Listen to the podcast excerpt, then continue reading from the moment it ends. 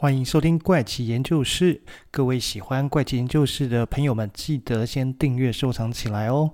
那在节目开始前，我也要谢谢这个月有三位听众朋友赞助了我的研究经费，有两位是匿名的，那有一位是谢先生，也很谢谢你们的支持。那我会继续去准备更多有趣的节目跟大家分享哦。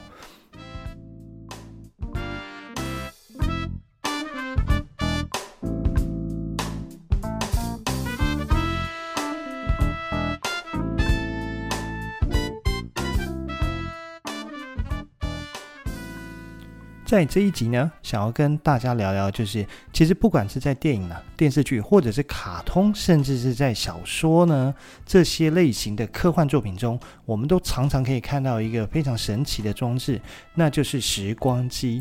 因为时光机呢，它既能带你回到过去，还能够走入未来，能够让你见证或参与历史，也能让你改变未来要发生的事情。当然，这些作品里面最有名的电影作品，当然就属于《回到未来》，就是《Back to the Future》跟《哆啦 A 梦》这个卡通啦。它其实都是靠着时光机去穿梭在过去与未来之间的一个影视作品。那讲到这边呢，其实我也要推荐一下，最近其实 Amazon Prime 上面有一部电影啊，其实也蛮好看的，也是跟时光机这个主题是有关系的。它叫做《明日之战》，就是 The Tomorrow War。那它讲的是一部呢，透过时光设备可以把人传送到未来跟过去，但是是固定时间点的一部电影啊。那谁来演出这部电影呢？其实就是有演出漫威电影里面的星际义工队。啊、呃、的星爵角色的克里斯普瑞特，那英文他是 Christopher Michael，然后他来演出这个角色的。为什么克里斯普瑞特？他可是他英文只有 Christopher Michael 哦，他后面还有一个 Chris Pratt，老外的名字特别长。那这部电影呢，它其实在七月二号的时候就在 Amazon Prime 上面上线了。所以如果有订阅的话，有订阅 Amazon 的 Prime 的朋友，就是可以在上面看看这部电影哦。那既然都聊到克里斯 Chris 了嘛，那就忍不住再讲讲他其实演过很多部知名电影哦。大家可能会发现哦，原来他不是只有演过《星际义工队》的星爵角色而已。他最早出现在大荧幕的角色，其实是我们听都没听过的。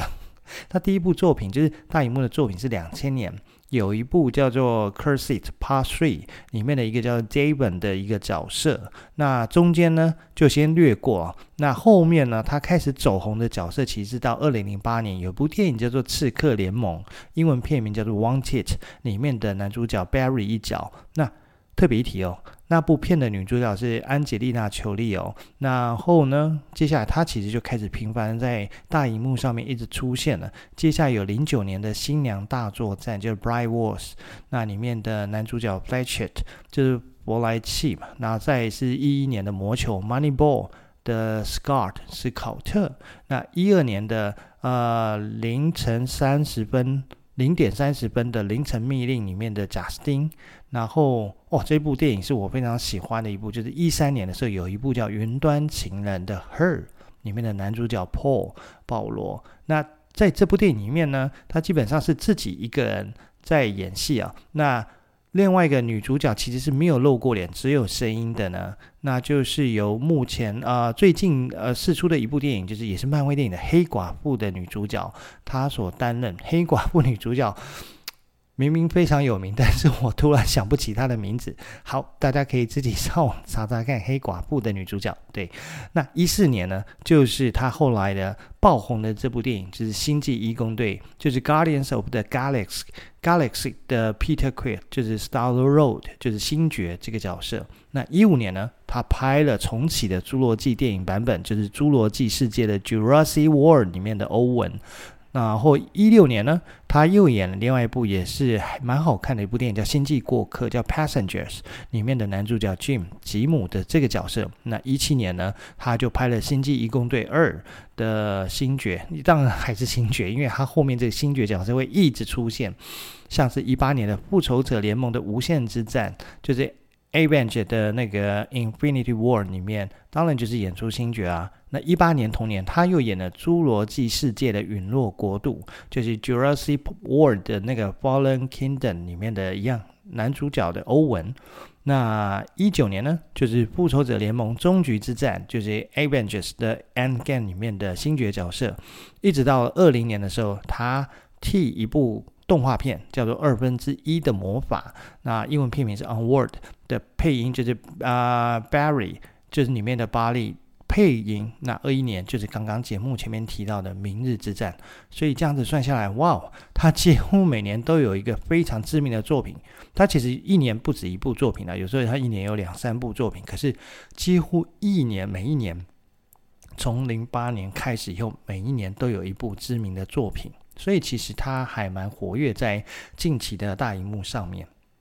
好，那我们再从电影再回到我们的主题啊，就是时光机这个主题上面哦。相信在现实的生活中里面，如果真的有发明出所谓的时光机，一定会有非常多人都对时光机趋之若鹜，包括我自己也是。因为如果有时光机的话，其实除了能够解开很多过去的未解之谜啊，那这当然是对于历史是有重度兴趣的，或者是对很多历史上发生事件，你就觉得，咦？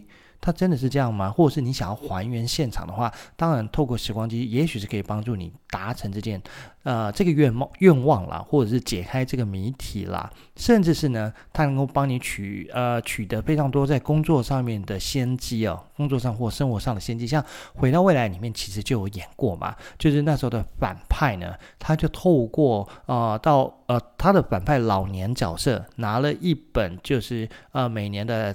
彩券的那个乐透的开奖号码，回到过去给年轻的自己，叫他按照上面去买。那果然后来就改变了他那个反派角色的未来，他就变成一个大富豪，那就是还是一样是反派的角角色啦，只是变是一个富翁。对，类似这样。所以谁说人会没有失失心的？大部分人应该都会有私心嘛。所以有这样的角色，大家一定都希望能够做一些可以让自己可能改变的一些事情嘛。所以呢。那这个世界上面到底有没有这样一个可以穿梭于过去跟未来的机器呢？说实话，我还真不知道。而且我个人认为呢，应该是没有时光机这件事情啦，它应该就是存在电影这些科幻作品里面。但是呢，在继续往下讲下去之前呢，我想先跟大家聊聊所谓的时空跳跃的概念是怎么一回事。所谓的时空跳跃呢，就是我们能够组成时间旅行，或者你要叫它时空旅行跟穿越时空都好。但是呢，它其实就是泛指人或物体由某一个时间点移动至另外一个时间点，类似在空间中的移动啊，只是所有的事物都顺着时间一分一秒的自然前进。所以呢，时间旅行单指违反这种自然时间变化的方式，就是前往未来或是回到过去。讲到这边呢，我就要先卖个关子，讲一下这一集的最后面会有彩蛋哦。那大家一定要听到最后，你才能听到这一集的彩蛋。好，那回到现在的主题，继续讲下去。就是前面讲到这个时间旅行呢，它其实在哲学跟虚构的作品中都是一个广为人知的一个概念哦。时间旅行呢，通常都是借由存在假想中的时间机器来进行哦。差一点又要发音不标准。这个概念呢，它是在一八九五年呢，由 H.G. 威尔斯的小说《时间机器》。Time Machine 而普及起来。那根据目前的物理学，哈，其实无法确定是否可能进行回溯时间旅行，就是回到过去这件事情。可是呢，在狭义的相对论跟广义相对论的架构下呢，朝向未来的时间旅行呢，是已经被了解，而且是经过大量观测的一个现象。但是现在的科技其实是没有办法让一个物体。相对于另外一个物体的时间能够有超越或者是延迟这件事发生，所以呢，回溯的时间旅行呢，找到允许这件事情的广义相对论来说呢，不是不可能，只是办不到。就是理论上它是可以可以实现的，对，但是现实上呢，嗯，就是做不到。那符合这个的条件呢，可能在物理上面是无法达成啦。那理论物理学对于时空旅行的支持其实非常有限啊。通常讲到最面，就只会牵涉到量子学跟虫洞这件事情。因为虫洞呢，讲量子学可能说实话，量子学我自己也不是很清楚它的一个原理。可是虫洞，我光是看一些科幻作品，我就看了就觉得我好像自己都默默的了解虫洞这件事情。在所有的这些科幻电影或者是作品影集里面，它都会告诉你要穿越不同的时间点，你就。必须透过一个虫洞去发生这件事情，所以有的时候又会把虫洞跟黑洞其实连在一起，但是事实上两个其实是不太一样的哦。虫洞黑黑洞只是听起来都有洞，但它的一个原理上面其实差很多。但是这边呢就不去解释虫洞跟黑洞它到底分别代表是什么，跟它们的一个运作方式哈。不过。在前面既然讲到这么多都是从科幻作品里面去得到的，我就还是得提一下我最喜欢的时空穿越的作品呢，就是之前我不知道在哪一集的节目里面就有提过，就是我最喜欢的其实是《Twelve Monkeys》，就是《未来总动员》这部电影跟美剧，它就是其实先有电影，那后来又改拍成美剧。那拍了拍了好几季的美剧，这部其实还是我个人目前最喜欢的一个穿越时空的电影跟美剧啊，因为它的故事结构其实是一样，它都是借由未来发明的时光机器设备，它将人从未来送回到过去去拯救人类啊。好，前面讲了这么多，相信你应该已经猜到，今天我要跟大家聊的主题就是关于时光机这个装置了，所以呢，我们就要开始今天的节目主题喽。今天跟大家分享的这个故事呢，它的一个发生环境其实是发生在梵蒂冈这个国家。梵蒂冈这个国家呢，它其实属于一个宗教国家，它的整个国家的一个国土面积呢，只有零点四四平方公里。那零点四四平方公里，它是一个什么样的概念？我来举个例子好了，就是一般正规的一个足球场，它大概有七千平方公尺的面积，所以零点四四平方公里大概就是有六十三个足球场的一个面积大小。这样子应该可以帮助大家比较容易去想象梵蒂冈的一个大小。然后梵蒂冈呢，它就是一个天主教徒心中的圣地。那我们在很多的西方电影或者是剧集里面，有时候会看到有些恐怖片啦。那它可能会有所谓的驱魔仪式呢，其实它就是要透过由天主教授予驱魔人资格的神父来进行。所以呢，不是说。一般的神父都能做这件事情哦，他一定要有被授予、被教廷认证并授予资格的神神父才能来进行所谓的驱魔仪式。所以呢，梵蒂冈它其实会给大家想象，就是说，哦，它处这个宗教国家，它一定会有非常多跟宗教有关的历史或者是神话故事等等的一些色彩包含在里面嘛。所以，梵蒂冈对于一般如果不是天主教徒而言，他是不是多少会感觉他是不是也充满着一些神秘的色彩？那除此之外呢，梵蒂冈里面其实有一座呢，它是藏有大量人类悠久历史的一个宗座座，嗯，好难念，叫宗座档案馆。对，它的前身呢就叫做梵蒂冈秘密档案馆，它所收藏的就是梵蒂冈 这个梵蒂冈，我一直要发音发的不标准。梵蒂冈呢里面保存的圣座啦、教宗啦过世之前。嗯，所有的一些文献的档案，包括信件啊、账簿等等等，还有累积这么多个世纪以来罗马教廷的所有的文件，全部都收藏在里面，而且是没有对外公开过的。那每一任教宗呢，他会持有这些档案，一直到下一任教宗继位为止。那一直到了一八八一年的时候，教宗良十三世他才允许研究人员检阅档案馆里面的部分文件哦，他只是。允许部分文件被检视而已哦。那在此之前的档案馆属于完全封闭的状态，因此呢，梵蒂冈的宗座档案馆也被称为最神秘的档案馆。然后在二零一九年的十月的时候，现任的教宗方济各他颁布了历史的经验手谕，那宣布啊，他是在一些主教及圣职人员讨论后，决定将这个梵蒂冈秘密档案馆更名为梵蒂冈。中座档案馆，所以就是前面提到的中座档案馆的名字的由来。而且呢，这个中座档案馆关于一九三九年之后发生的所有事件的记载呢，被当时的教教宗呢下令封存。而当时的教宗正是庇护十二世。庇护十二世呢，他是在一九三九年到一九五八年间呢，带领罗马天主教会啊，他在位时间刚好是二次世界大战的发生呢。那所以这段期间的一个传说数量也到了一个高峰。那这边就不提这些所谓的传说事件了，所以大家就会觉得说，它为什么会封闭呢？哦，它封闭了这么久的原因，是不是因为有太多这些神秘事件的文献或者是资料呢？当然没有人知道嘛，因为它不对外开放，它下令封存嘛。不过呢，据说档案馆里面存放的卷宗跟书籍哦。它多到排开，其实是有长达八十五公里长，所以这其实很可怕。它就是这个书籍跟卷宗摊开可以这么长，代表说它记录的事情真的是密密麻麻，非常的多。但是呢，现任的教宗方济各他在去年二零年的时候宣布开放庇护十二世时期开始封存的档案，而且每年。将会接受六十位申请者可以入内阅读。当然，这件事情一宣布，马上引起大量的学者跟研究人员去申请。这个一年仅有六十位的一个名额啊，所以呢，我这边在猜测哦，我个人猜测，其实当初庇护十二世封存档案的原因，应该跟前面讲到传说秘密无关了。如果真的有关的话，它也不会开放。虽然说它只限额六十名，但是它还是开放啦。如果你有幸抽到，你也。也看得懂 意大利文的话，那你当然可以进去去阅读这些神秘的档案。那相信应该是不会有这些刚刚讲到神秘事件的传说的资料，应该都是一些史实啊、历史的事件啊。只是说我们可能不常在外面的呃环境可以接触得到。好，那话题再回到今天的主题——时光机上面来，那就是在一九七二年左右的时间呢，在意大利流传着一则关于。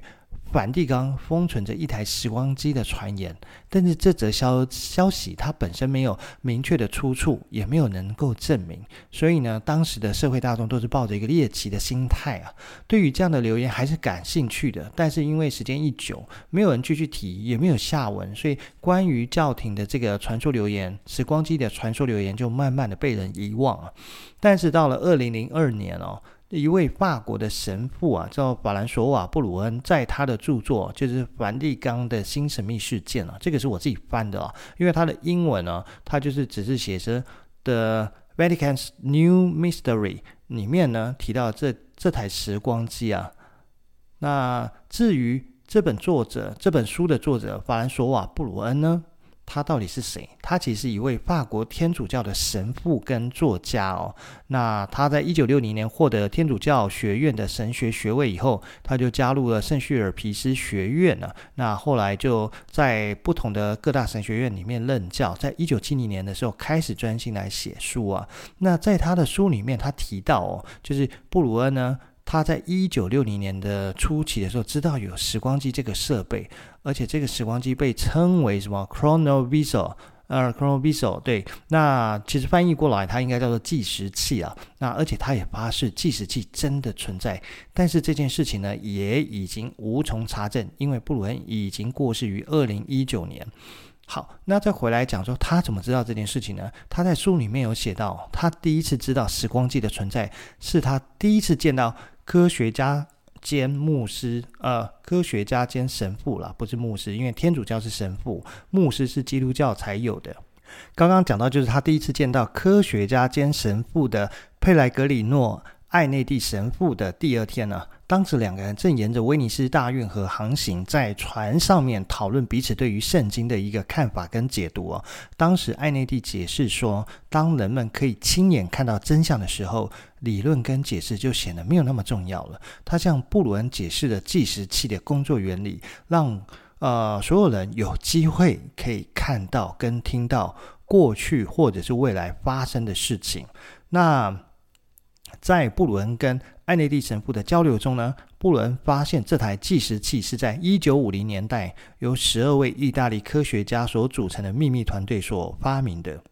知名的呢，包括有物理学家恩里克·费米，还有就是前面提到这位佩莱格里诺·艾内蒂。那可能会有人会觉得说，哎。艾内蒂他不就是神父吗？这个身份他真的会呃对科学上面有这么高的天分吗？或者是能力吗？好，那如果大家觉得 他是神父这件事情会影响他科学家的一个地位或者是嗯信赖度，那我们来看看恩里克·费米好了，那他的科学地位到底有多高呢？其实费米是在一九三八年获得诺贝尔物理学奖哦，因为他证明了中子辐射所产生的新放射性元素的存在，以及他对于慢中子引起的核反应相关发现而得到诺贝尔奖，诺贝尔物理学奖物理学奖。对，所以呢。讲到他的一个科学地位，应该是毋庸置疑，是非常的专业跟高的。那再说到呢，他们在这十二个的科学团队里面去研发了这台计时器，帮助他们可以看到跟听到过去以及未来的事情。但是这也就只存在这十二个人的科学团队跟梵蒂冈吧。那他第一次计时器这个名称呢，他第一次出现在。大众事件的新闻报道，它其实发生在一九七二年，在意大利的一本八卦杂志上面的文章。好，这边既然讲到八卦杂志，就代表它的可信度应该是要打个折吧？或者是难道是狗仔去爬出来的新闻吗？当时的狗仔，对，狗仔也是来自意大利嘛？意大利的八卦杂八卦杂志，对。那在这本八卦杂志里面呢，就是第一次提到了这台叫 Chrono Chrono。Vessel 对 Chrono Vessel 这台计时器呢，那该篇文章的标题叫做“终于发明了可以拍摄过去的机器”，所以这样听起来就觉得是一个很耸动的标题而已，很像现在狗仔他们一般在写的新闻文章的一个标题。文章里面提到呢，这是一台专属于梵蒂冈的时间机器，而且计时器呢。被誉为教宗最大的秘密之一，计时器还可以被当成一种电视来使用。据说该设备能够显示圣经啦，或者是罗马历史上无数的历史事件，而且所有的探索内容都可以被拍摄录制下来，但只呈现给当时的教宗庇护十二世。那回到布鲁恩的书里面提，他也有提到这件事情，就是说。计时器呢，它里面装有一系列的控制装置，它能够捕获宇宙中残留的电磁辐射啊，再经由机械转换成画面。利用这个计时器，艾内蒂进行了多次的时空旅行。在二零零九年的四月十五号，法国的一家报纸上面呢，刊登了耶耶稣被钉在十字架上面的照片。那据说这张照片就是由艾内蒂神父回到过去拍摄的，但事实上。后来有人查证后发现，这张照片呢，其实不是他拍的，也不是真的。那至于这张照片的真正出处有两则，那我挑一个我觉得比较可能的说法来跟大家分享。那我觉得比较可能的那一则的说法是说呢，这张照片其实只是在翁布里亚教堂雕像的一个复制品，所去拍这个复制品。就是耶稣被钉在十字架上的一个复制品，并不是真的回到过去拍下的照片。好，那可惜的是，因为艾内蒂从来没有详细的解释过他的时间旅行设备是如何设计以及如何运行工作，只是神秘的声称他是通过处理无数过程留下的残余电磁辐射来运行。所以至今没有人能够确定这台计时器是不是真的存在过，还是只是传说。那至于这台计时器现在到底在哪里？是在中座档案馆内吗？事实上，艾内利他有声称，他必须防止落入坏人手中，所以必须要拆掉这台设备。所以这台设备如果真的有被发明出来过，也真的曾经存在过这个世上，很可惜，现在你已经看不到了，因为它已经被拆光了，而且零件还被刻意的隐藏起来了。好。如果说我们真的相信了上面的故事的话，那当然故事到这边就结束了嘛。当然我不会那么那么简单的就把它当做是一个真实的故事来跟大家分享。所以其实我花了不少时间去搜寻它的一个故事的一个可信可信度有多少。结果我发现事实上它的可信度还蛮低的。就是我在查证的所有的资料里面呢，其中还有一个资料，它是引用了艾内蒂一位啊、不愿意暴露身份的亲戚。他是声称说他在啊、呃、艾内蒂临终前，然后整理了他的一些遗愿。那其中里面呢，有一封信就是艾内蒂自己写，他说呢，他其实撒了谎，包括说记录的照片不是真的，很多流传在外的这些内容都是他自己写的。因为他这样做是希望他有一天能够真的将计时器发明出来，或者是有人能够代替他把计时器所发明出来。所以呢，关于宗座档案馆，它是真的没错，因为方济各现任教宗也宣布要开放了嘛。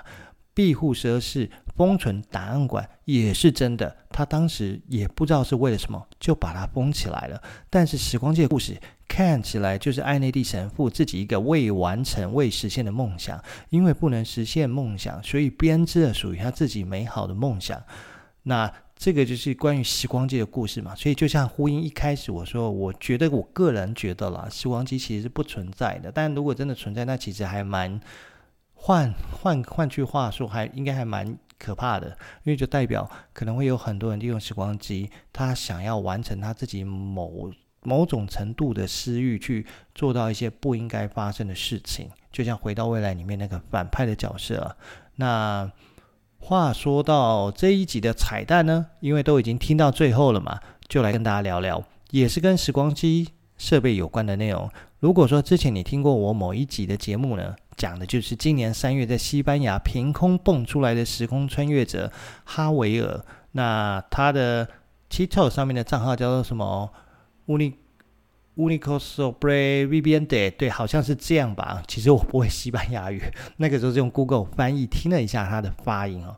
他自称自己是全世界的唯一幸存者。在某一天，他醒来在西班牙第三大城瓦伦西亚的某一家医院后，发现自己失去所有的记忆。唯一记得就是 TikTok 的登录密码，这太骗人了，这太胡乱了，我才不相信！你什么都不记得，就只记得 TikTok 登录密码，骗我嘞！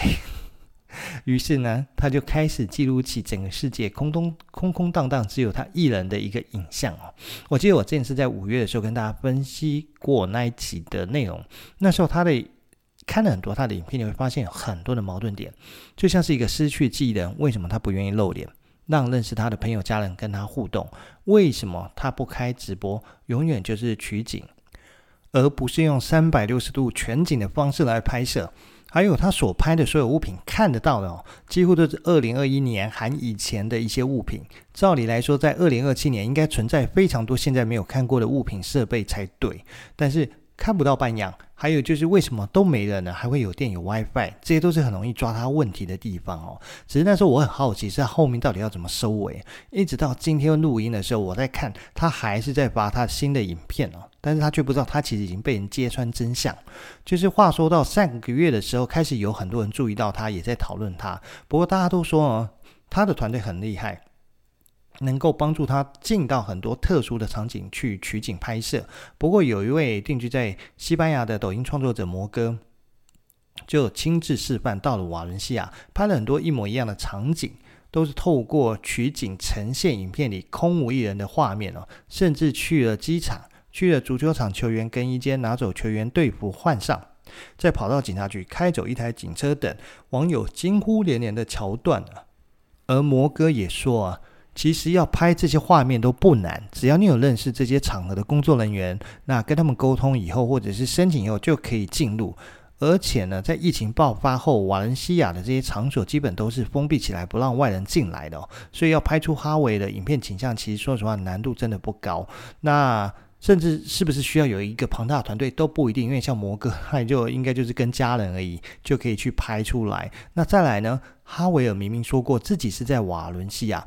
但是呢，他其中有一集拍的是进入警察局哦。那这个警察局其实在马德里哦，不是在瓦伦西亚。而且摩哥说，他也他也去拍了，他的确也 po 了影片。那而且他说，这个其实只要申请就能进入拍摄，而且还接到警车拍。然后呢，他在跟警局申请的窗口在聊的时候。哎，警局的窗口是说，对，前一阵的确是有个团队申请来拍摄，所以估计就是哈维尔的团队。那还有就是哈维尔在影片中呢，在某一支影片里面也表示进入大学研究所，拿了一堆看起来很厉害的公式的计算的文件哦。那说啊，他就是被一个研究计划，然后卡在二零二一跟二零二七之间，然后要想办法自己回去，等等等等。那摩哥他表示呢，他也申请了，他也真的进来这个研究所拍了大学的研究室了，不是研究所，研究室拍摄了，而且申请的窗口被他一问也说，哎，对，前阵子也有一个团队来申请拍摄，估计又是哈维尔了。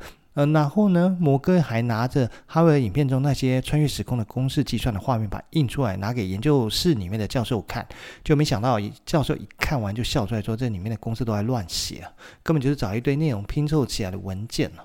所以讲到这，里发现了吗？整个哈维尔事件呢，其实就是有团队在帮助他那策划拍出来的。目的到底是为什么？我不知道，我我乱猜，可能是在希望接下来未来疫情舒缓后，可以恢复国际旅行的时候，可以吸引大量的游客造访瓦伦西亚，还是哈维尔后面会回到二零二一年开始卖一些东西，业配东西卖货吗之类的？这些我都不确定啦。但是呢通常会做一件事情一定是有它背后的目的性嘛那这肯定是不会错的。好啦那今天跟大家分享的故事就到这边喽下一集我们再见喽拜拜。